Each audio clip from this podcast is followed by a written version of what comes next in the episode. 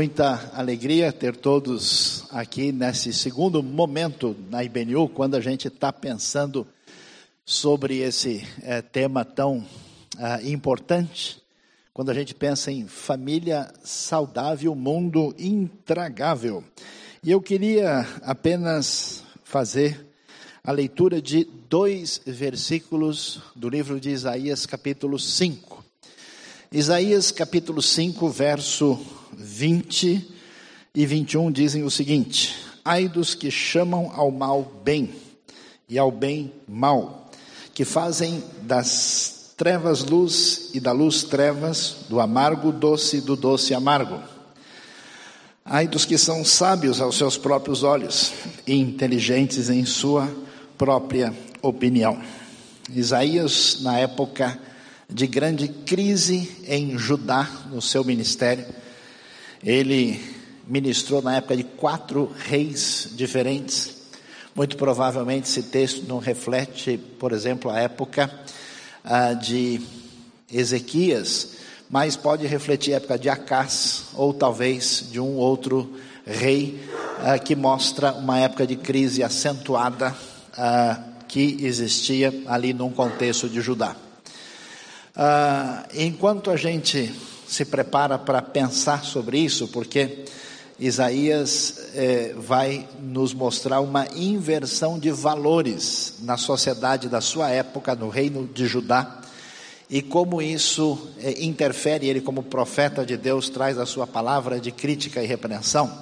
Nós estamos numa situação semelhante nos dias de hoje, quando a gente pensa em valores e em família, esse mundo intragável que assola a nossa a, a comunidade, nosso povo de Deus que deve viver de maneira saudável. Enquanto a gente se prepara para refletir um pouquinho, vou pedir para o pastor Manuel Té, ele vai dar uma palavra de complemento aqui nesse nosso ambiente de família, a partir da sua experiência. Ele já deu a introdução do que eu vou falar. Eu preguei domingo numa igreja. E o pastor me telefonou no meio da semana pedindo livros. A igreja queria mais. Olha, eu só mostrei uma coisa. Para falar dois minutos e meio no Facebook todos os dias, eu tive que me preparar.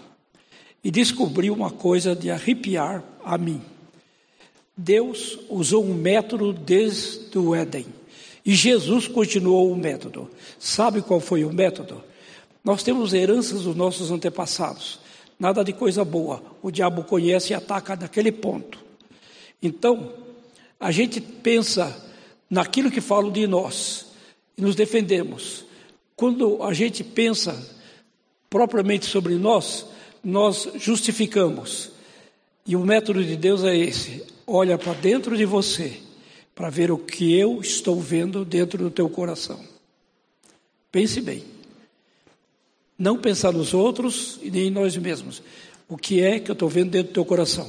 Ele fez com Adão, fez com Caim, fez com Paulo, fez com todo mundo. Com todo mundo. E Jesus, no seu ministério, aqui na terra, ele nunca deixou escapar a oportunidade, mesmo na hora de um milagre, de chamar o sujeito e falar: Vamos olhar para dentro de você. Mulher samaritana, olha o exemplo. É, Nicodemos, olha outro exemplo. O moço rico, outro exemplo.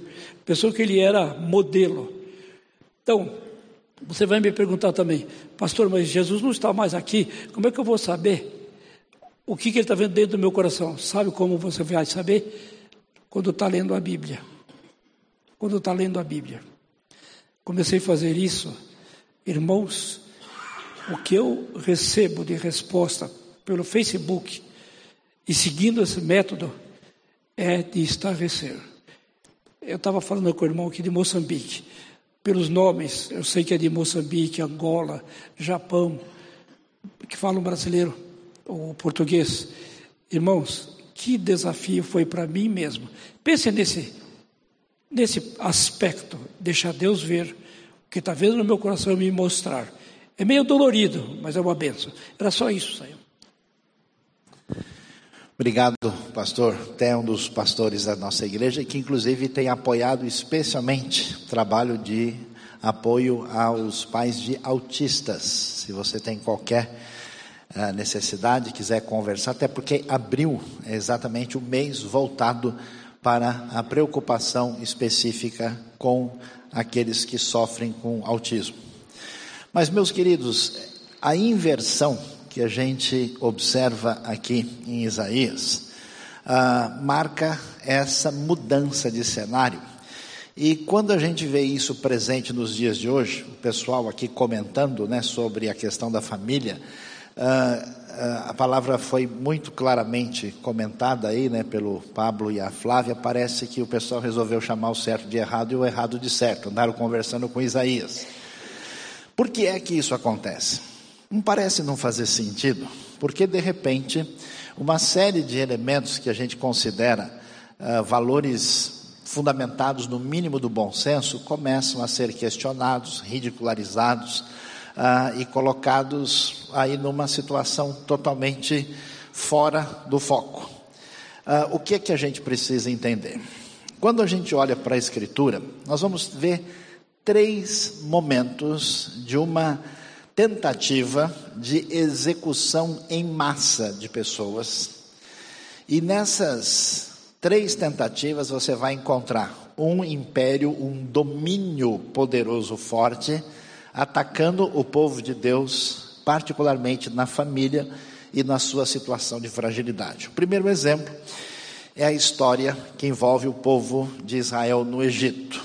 Você sabe muito bem, quando o Faraó percebeu que as famílias dos hebreus estavam fortalecidas, estavam crescendo e se tornando numerosas, a sua decisão foi mandar matar todos os meninos que nasciam no Egito. Aí tem a história corajosa da confrontação com base na esperança da mãe de Moisés, a Joquebede, uh, juntamente com seu marido, e ali eles resistem ao faraó. Moisés é um milagre de Deus e ele vai ser usado para libertar o povo de Israel. O segundo momento acontece no Império Persa, onde tinha uma moça que a gente olhando para ela, talvez ela não poderia ser membro de boa parte das igrejas à sua volta, porque a sua vida era muito complicada, ela era modelo de carreira, tinha ganhado o concurso de beleza, casou com um rei estrangeiro, que além disso era divorciado, uma confusão danada, daria muito trabalho. E ela vai ser o epicentro da resistência contra a dominação ah, nesse momento do contexto do mundo persa quando alguém lá se incomoda com a realidade do povo judeu e eles então tomam uma decisão que todo mundo deve morrer. E a única pessoa que poderia ali fazer isso, uma pessoa com família fragilizada, porque ela era órfã, ali vivendo junto com os conselhos do seu tio ou primo mais velho, os estudiosos discutem exatamente o que era o Mardoqueu. E, finalmente, ela atende às orientações e age de maneira correta e o povo é libertado. E a terceira vez acontece no Novo Testamento, na época de Herodes o Grande, que ouviu falar que nasceria naquela comunidade judaica o rei dos judeus. E como só ele poderia ser rei, ele queria exterminar todo mundo, e então ordena a mortandade absolutamente uh, de todos os meninos e a família de Jesus, José e Maria fogem para o Egito nesse momento crucial. É interessante isso, porque a normativa da Escritura, do ser humano feito à imagem e semelhança de Deus, é que ele tem duas funções principais diante de si: amar a Deus sobre tudo e amar o próximo. Quando essas relações são quebradas, a relação de ruptura com Deus a ruptura de confrontação em relação a Deus, ou a maneira de fugir de Deus, acaba se aliando ao ser humano tentando ser substituto de Deus e passando a dominar e a explorar e a maltratar o outro ser humano. Por isso, historicamente, as maneiras pelas quais as sociedades se organizam, com o passar do tempo se torna muito perigoso, porque pouca gente acaba sendo poderosa para vencer e destruir os outros que são transformados em objetos do seu próprio domínio. O século XX assistiu um cenário assustador, um que ah, teve espaço na época da Alemanha nazista, onde temos um sistema que geralmente é classificado como um sistema uh, de extrema direita, que domina e passa a imediatamente criar uma espécie de elite, porque o pensamento eh, quase que religioso do Partido Nacional Socialista era tão definido uh, que ele estratificava a sociedade e logo passou a fazer com que os indesejáveis fossem mortos, os outros fossem explorados e, claro, foram aí extremamente definidos na sua postura antissemita. Paralelamente, na União Soviética, surge um modelo uh, também totalitário de poder, que a gente vai descobrir uh, na Revolução Bolchevique, que tem a sua realidade mais problemática na época de Stalin, uh, quando esse regime comunista que é considerado regime de extrema esquerda. Não sei se essas palavras ainda continuam fazendo muito sentido hoje em dia. Esses dias eu li um negócio que tem muito sentido, que hoje em dia não tem mais esquerdista nem direitista, só tem oportunista, pode ser que seja isso mesmo. E aí, esse regime foi responsável pela mortandade de milhões de pessoas. Uma coisa assassina, criminosa, terrível. Uh, e quando esses regimes entraram em ação, a grande dificuldades que eles tiveram sempre foram as mesmas e o fundamento da resistência contra o mal sempre foi a família. Tanta vez que o pessoal tentava estabelecer esse domínio explícito e escravizador, eles encontravam problemas da tradição ocidental, uh, fundamentada na tradição que envolvia o uso do raciocínio nessa dinâmica vamos dizer, oriunda da, da lógica e da filosofia grega, juntamente com o pensamento crítico cristão, que marcou a alma da formação da Europa. Ah, a ideia da meritocracia, a ideia da pessoa ah, que tinha direito à propriedade privada, como existia desde a, do direito romano que marcou a nossa estrutura, no nosso jeito de ser, e principalmente com os parâmetros da a perspectiva judaico-cristã da realidade, fundamentada em elementos éticos uh, que organizam a nossa vida.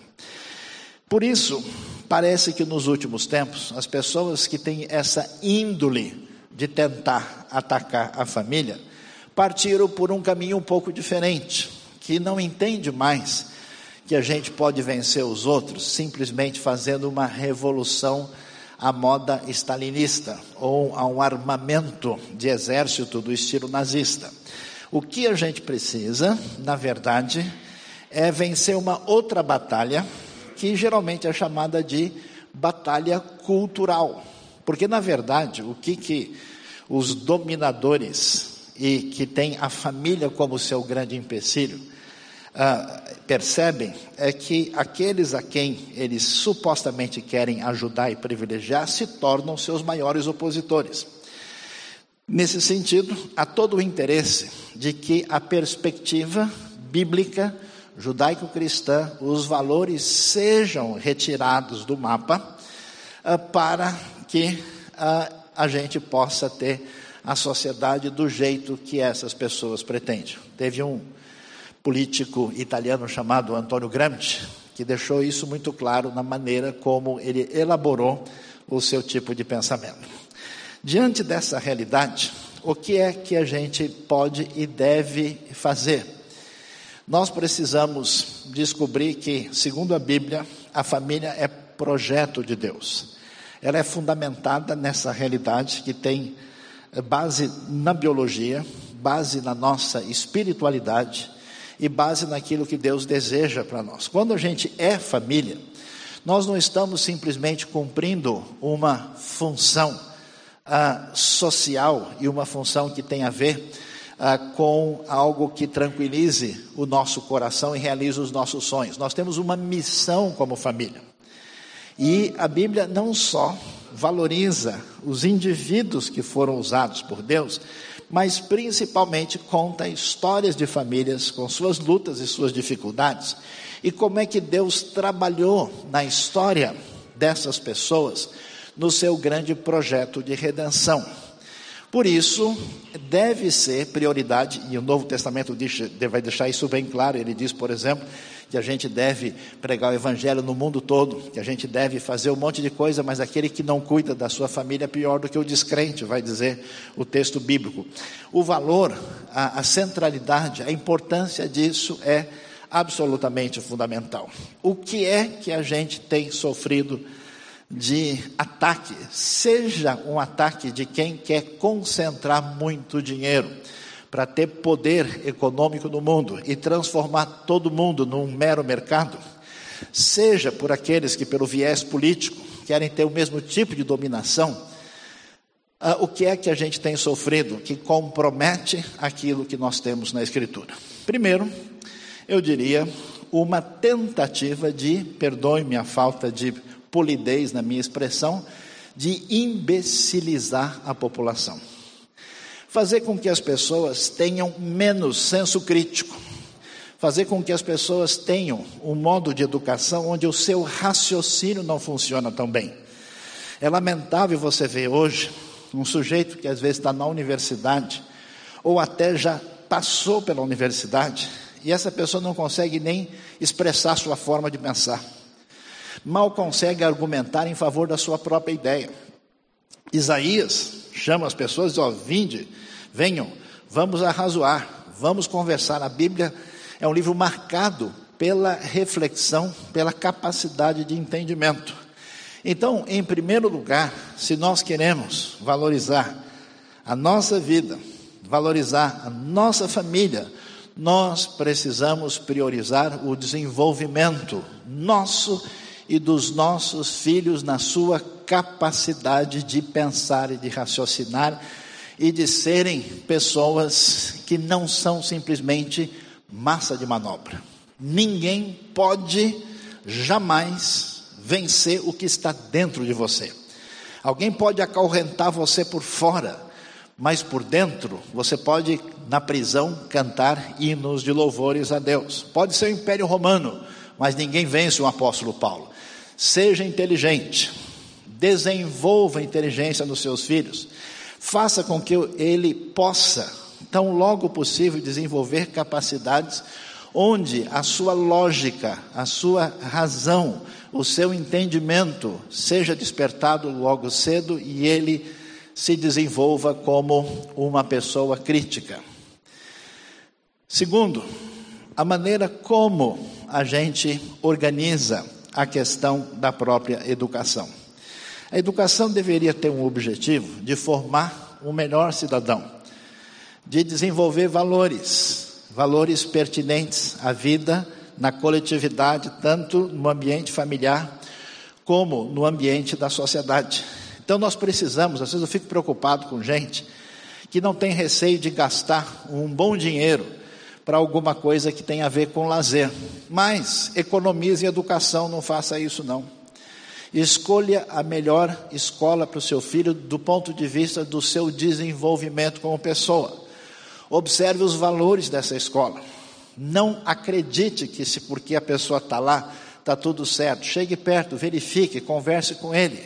Uma coisa importantíssima, que é uma das maiores necessidades, e a gente nunca perder o fluxo de comunicação com seus filhos, muitas vezes até você aceitando que ele questione o que você está dizendo e você uh, desenvolva um diálogo onde uh, de fato ele seja beneficiado. A gente precisa hoje prestar uma atenção especial nisso, porque a gente não faz ideia, eu acho que alguns de vocês já fazem, que nível de loucura e muitas vezes ideológico muitas instituições de ensino se tornaram, onde a criança, o aluno, não se desenvolve em matemática, ele vai confundir o Afeganistão com o Peru, né? vai misturar todas as coisas aí, não sabe se a gente escreve sabão com cedilha ou não, mas ele sai cheio de ideologia com respeito a isso, aquilo a gente precisa prestar atenção e considerar essa questão da educação. É importante observar que tipo de ideologia é fundamentada dentro dos meios de comunicação diretos e indiretos, que inverte, chama o mal de bem e o bem do mal. Como é que funciona isso? É o que a gente chama de lógica da polarização. É a lógica do conflito. Por exemplo, homens e mulheres. Quem é melhor? Nenhum nem outro. Homem e mulher, os dois foram criados. A imagem e semelhança de Deus e o casal um complementa o outro. Essa guerra é uma tolice. Na verdade, a Bíblia nos chama para uma relação de sintonia, para tanto no ambiente de casal, como na sociedade, no corpo de Cristo, a gente desenvolve uma parceria em benefício. Que tipo de postura muitas vezes a gente vê na linguagem da mídia? É uma ideia de oposição ou uma diabolização feminina a mulher é imbecil, nas famosas piadas de loira, elas não se voltam contra as loiras. É uma maneira indireta de chamar a mulher daquilo que não pode ser chamado diretamente. A maneira como o homem é colocado como um assassino criminoso pelos movimentos radicais feministas, todas essas posturas trabalham para destruição e desintegração, como se a gente estivesse em guerra isso é bobagem, nós devemos ser aliados. A maneira como se colocam os grupos raciais um contra os outros. Ninguém é melhor do que ninguém. Deus criou e ama negros, brancos, asiáticos, orientais, todas as raças, a nossa cor não define a nossa dignidade. O que nos une é muito maior do que qualquer coisa que nos diferencia. Nós temos uma linguagem na mídia de oposição, de ódio, de fazer com que o grupo se posicione contra o outro automaticamente.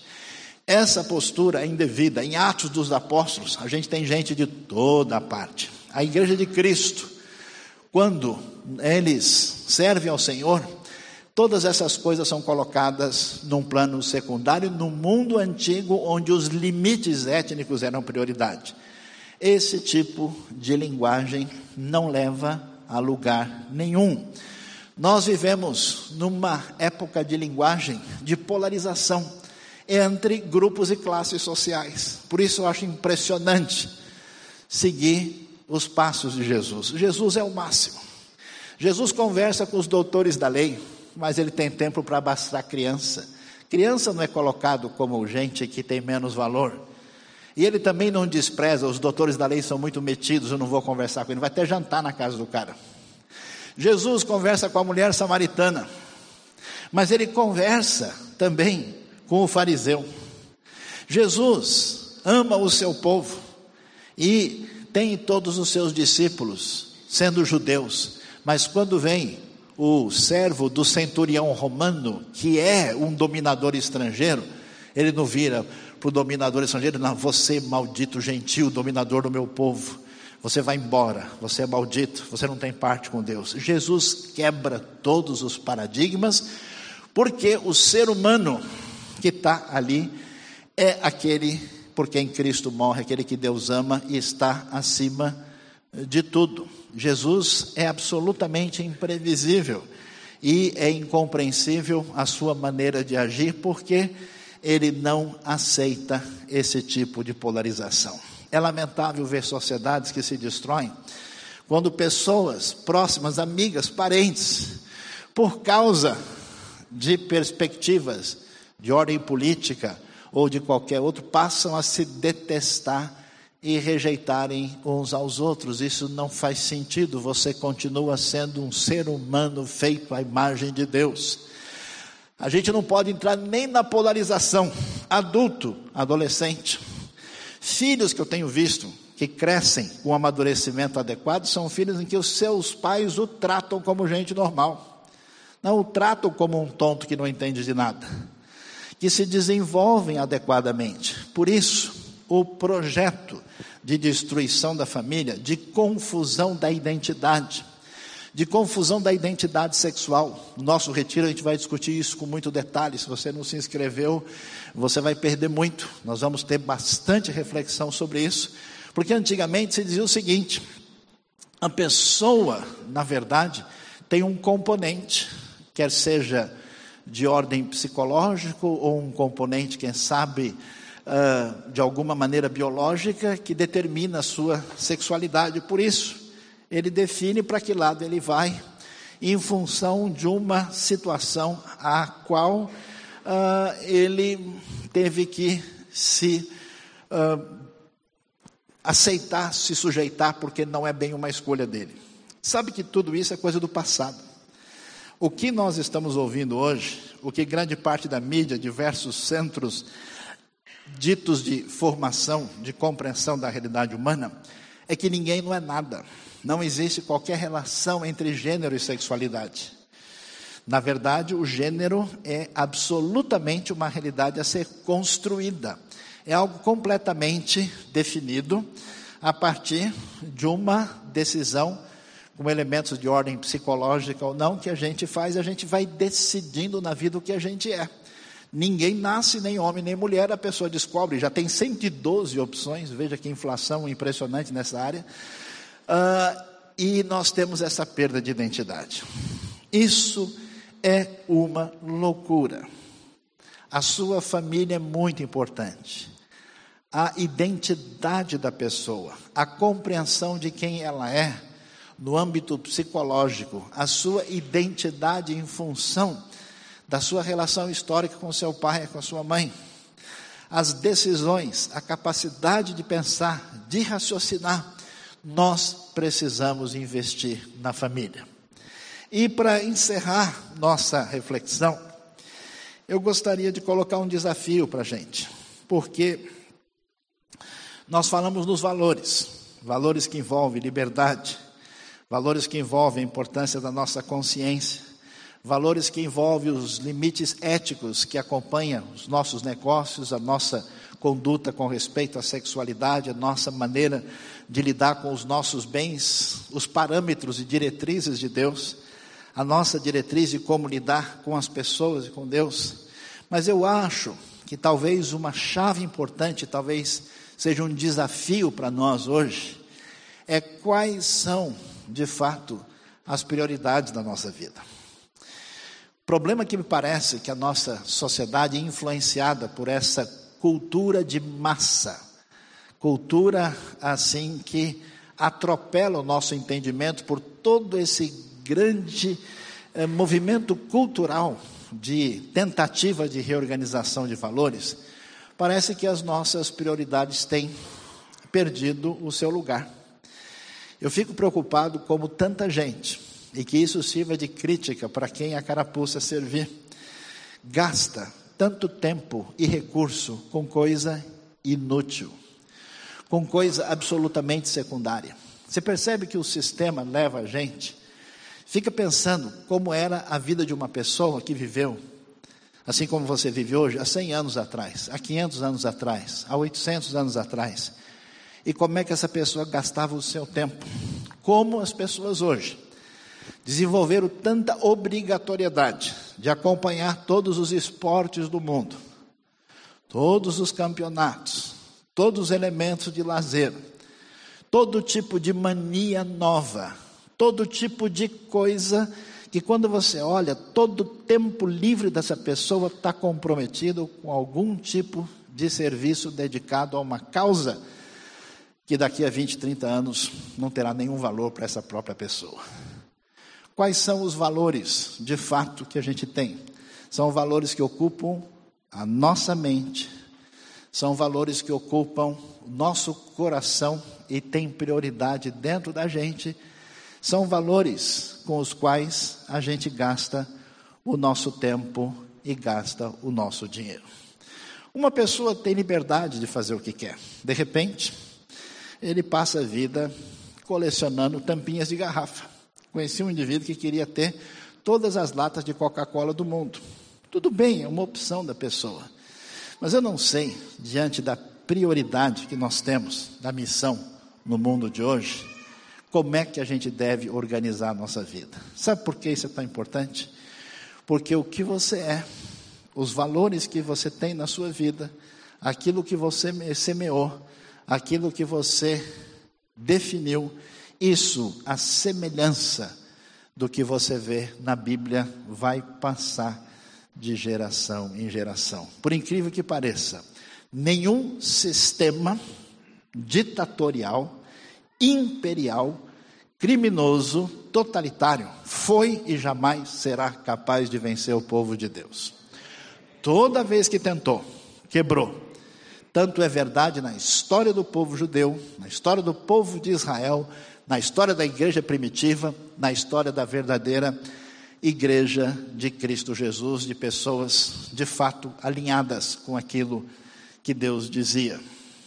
Por incrível que pareça, as pessoas que conseguiram complicar e prejudicar essa família saudável foram aquelas que resolveram fazer parceria e aliança com o mundo intragável que a gente vive. Cuidado com o que você coloca. Ah, e às vezes a gente, como crente, imagina que só coisa que tem sexo e violência é feio. Ah, apareceu alguém sem roupa. Desliga, desliga, desliga, desliga, desliga. Né? Não, o cara quebrou o olho do outro. Desliga, desliga, desliga, desliga. Preste atenção, a coisa às vezes é muito mais sutil. Quais são os valores apresentados ali? Qual é a proposta? Qual é a ideia? Quanto mais nova uma criança, mais frágil ela é. Não exponha uma criança muito pequena diante de realidades que vai confundir a sua perspectiva. E, por último, a coisa mais espetacular.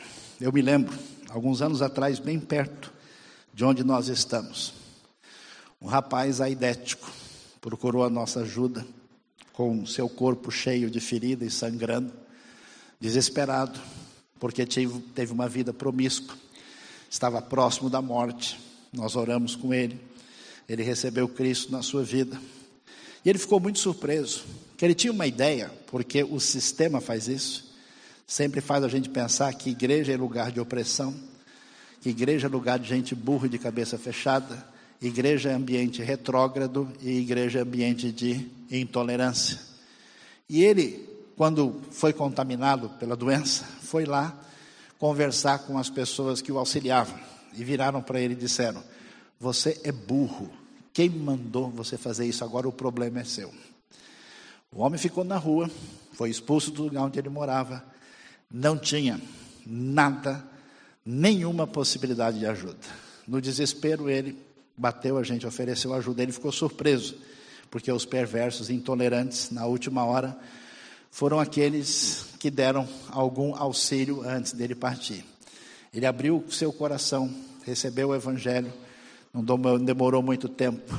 Aquele homem se despediu da vida depois de um resultado das suas escolhas que foram tão difíceis da gente ver e contemplar.